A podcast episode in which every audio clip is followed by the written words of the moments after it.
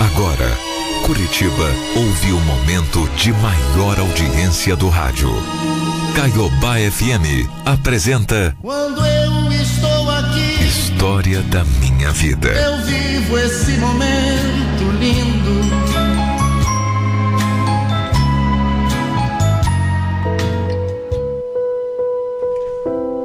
Olá. Eu resolvi contar minha história aqui na Caiobá FM. Porque só agora é que eu tive força para partilhar tudo que eu vivi, sabia? Hoje eu moro aqui em Curitiba, mas tudo aconteceu em São Paulo, em 1996. Bom, eu troquei os nomes aqui. Porque eu não quero expor a minha família, principalmente os meus filhos. Mas vamos lá. Deixa eu contar minha história. Bom, a gente nunca sabe quando vai ser o nosso último adeus, né? E mesmo se soubéssemos, a verdade é que a gente nunca, nunca, nunca está preparado para ele. Principalmente quando tudo acontece de uma maneira mais inesperada desse mundo. Principalmente. Bom, no final, o que nos resta é juntar os nossos pedaços e seguir em frente. Seja como for. Eu tinha acabado de entrar no meu emprego novo. Era um laboratório farmacêutico. E como eu era formada em direito, eu fui para cuidar da parte jurídica desse lugar, né? Foi lá. Lá que eu conheci um rapaz chamado Abu. É. Ele era tão bonito, tão inteligente. O que eu posso dizer é que eu me encantei. E de uma maneira muito rápida. Aos poucos a gente foi se aproximando e ali começou a nossa história, sabe?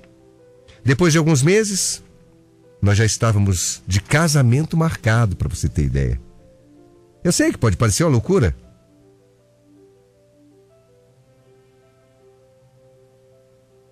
Mas olha, eu já sentia há muito tempo que o Abu era o homem da minha vida.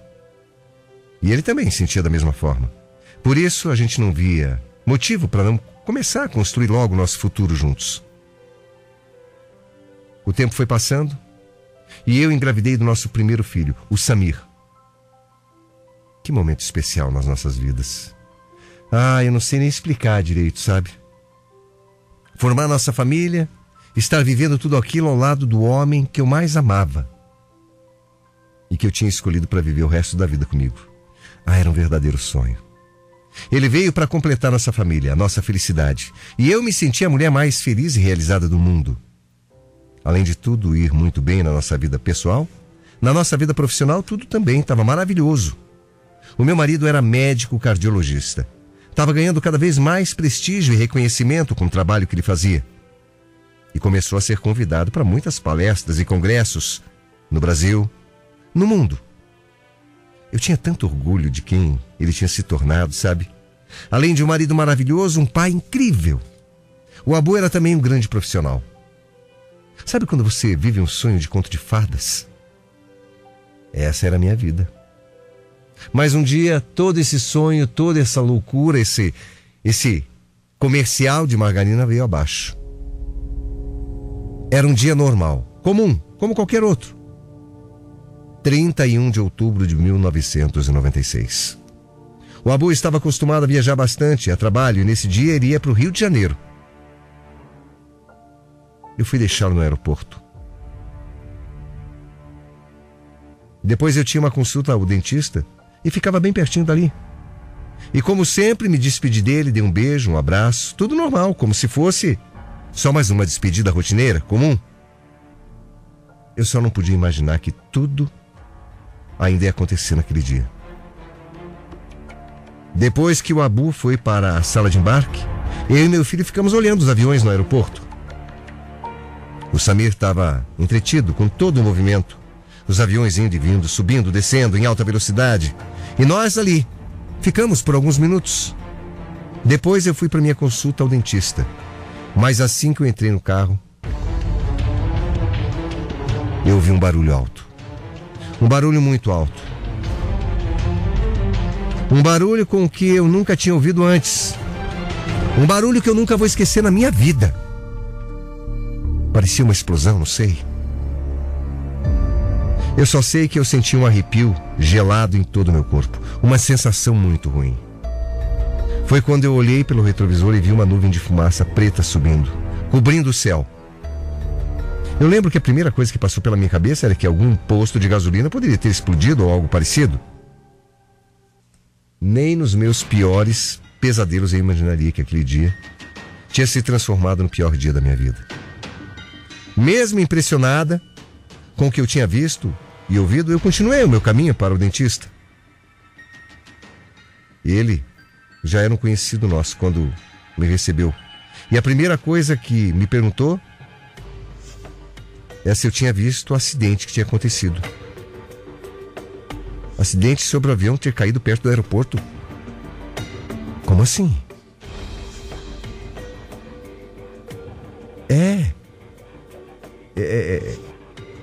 Acabou de cair um avião. E eu tinha acabado de deixar meu marido lá. Que avião que tinha caído? De repente eu fui ficando tonta. Eu não sei dizer a cor que eu fiquei, mas eu não, eu não aguentei. Eu comecei a sentir o chão sumir. Indo embora, as minhas pernas começaram a amolecer. O dentista ficou preocupado, sem entender a minha reação. E eu expliquei que o Abu, meu marido, estava indo viajar naquele momento. Mas foi ali que ele me tranquilizou, dizendo que o avião tinha caído, estava indo para Brasília, não para o Rio de Janeiro, onde era o destino do meu marido. Nossa, que alívio! Por um minuto eu respirei aliviada. Mas eu também fiquei com muita dor no meu coração, pensando em todas as famílias que naquele momento estariam tão angustiadas como eu estava alguns segundos atrás. Imagina você.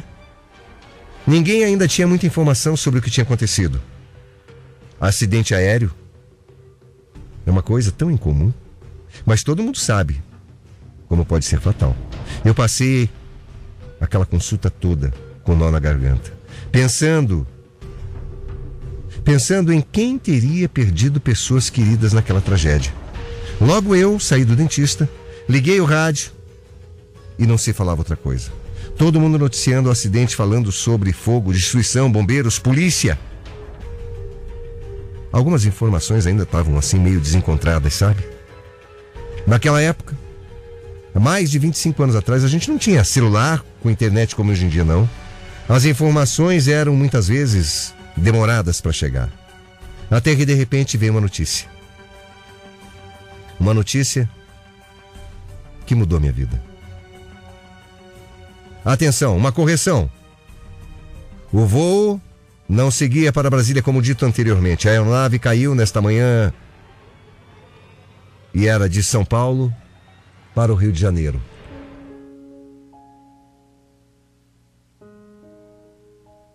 O silêncio. Aquele gelo no meu coração voltou. O meu chão desabou de novo. E aí eu não queria pensar, eu não queria acreditar. Mas o homem da minha vida poderia ter ido embora assim para sempre. Não, não, não podia ser. São tantos voos que saem de São Paulo para o Rio de Janeiro.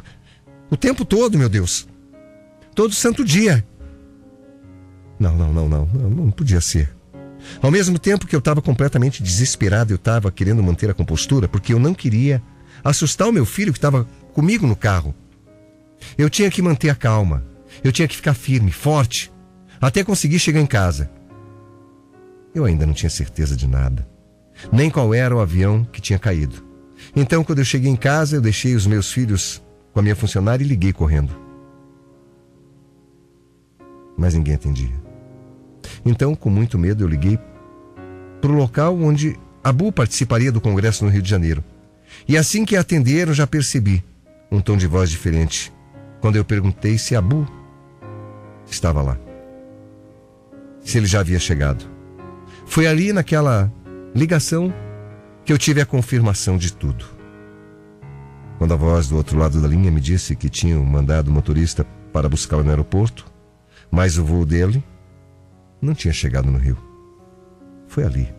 Foi ali. E foi assim que eu soube que eu tinha perdido o homem da minha vida.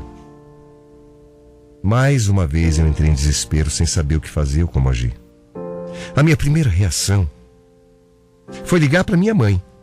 As crianças não podiam ficar sabendo assim. Eles eram muito novos. O Samir. O Samir tinha sete anos, a Rafa só quatro.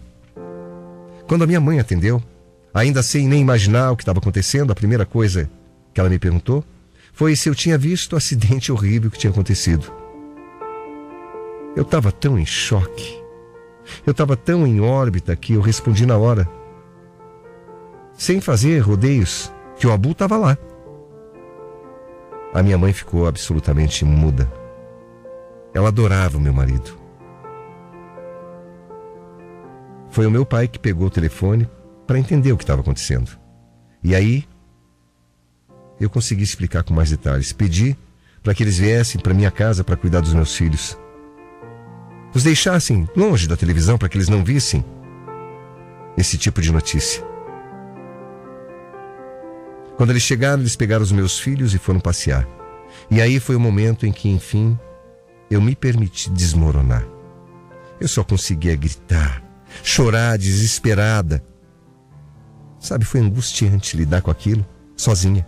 E ter que manter o corpo firme o tempo todo com aquele caos acontecendo, com aquela agonia, com a falta de informações. E de repente, como a última facada que precisava para acabar com a minha vida de vez, veio a confirmação. Veio. Que dor. Que dor, meu Deus. Nós tínhamos planos. Nós tínhamos tantos planos. Abu era um homem tão querido por todos, tão carinhoso, tão companheiro. Eu só conseguia pensar em como sair dali. Como conseguir sair daquele buraco daquele abismo. Como seria dali para frente sem meu marido, sem o homem da minha vida? E por quê? Por quê? Eu acompanhava as notícias pelos jornais, pela TV. Tudo transmitido ao vivo sem parar. E logo começaram a falar o nome dos passageiros um por um. E lá estava o nome do meu marido. E a partir dali, meu telefone começou a tocar sem parar. Muitos amigos, conhecidos, colegas ligando de. Sabe, de longe, de perto. De repente minha casa começou a encher de gente. Todo mundo desesperado, desolado com a notícia. Os dias foram passando e eu fui conhecendo outros familiares das vítimas daquela tragédia. Eu me lembro como se fosse hoje a dor que eu senti quando eu vi tantas pessoas passando por aquele momento, aquele mesmo luto que eu estava. O acidente tinha deixado 99 mortos. 99 famílias chorando a mesma dor. Infelizmente, nós não tivemos ajuda, nem orientação alguma do que fazer, de como proceder diante de tudo aquilo. Todo mundo estava perdido. A gente já não estava bem por perder as pessoas que nós amávamos e ainda ninguém da empresa nos acolhia, nos ajudava. A gente não sabia nem com quem falar. Por isso, todos nós decidimos juntar para lidar com aquilo. E fundamos uma associação, uma associação para resolver os problemas burocráticos. Eu peguei aquilo como uma missão para mim. Eu precisava erguer minha cabeça. Eu precisava ajudar as pessoas de alguma forma. Todas aquelas pessoas. Eu precisava ajudar. E quem mais viesse a sofrer? Assim surgiu a Abrapva, Associação Brasileira de Parentes e Amigos Vítimas de Acidentes Aéreos, com o apoio de todos aqueles que perderam alguém algum dia, além de especialistas e também advogados. Até hoje nós seguimos nessa luta, ajudando o Brasil inteiro a criar leis, a melhorar ainda mais a supervisão de voos, para que eles sejam cada vez mais seguros. Sobre meu marido, o Abu era um homem maravilhoso, educado, amigo, carinhoso, extremamente espirituoso e dedicado à família. Bem-humorado, tão inteligente, tão esforçado. Ele tinha só 45 anos e estava no auge da carreira. Nós juntos estávamos há 10 anos. E como nós éramos felizes. Como nós éramos felizes, tão apaixonados. Nós estávamos juntos há 10, 10 anos. Eu vivi um luto muito difícil e doloroso. Eu precisei de ajuda psicológica, terapêutica, para mim e para os meus filhos também.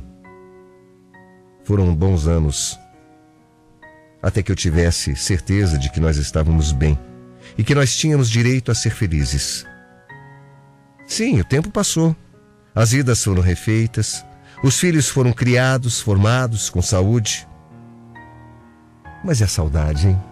A saudade é eterna. A saudade de um amor verdadeiro não acaba nunca. E até hoje eu tenho certeza. Abu era meu marido, meu protetor, meu anjo da guarda. E por ser meu anjo, que eu acho que ele foi morar mais perto de Deus. Mas eu tenho certeza, Abu. Um dia a gente vai se encontrar. E aí vamos viver a eternidade desse amor tão bonito, tão abençoado.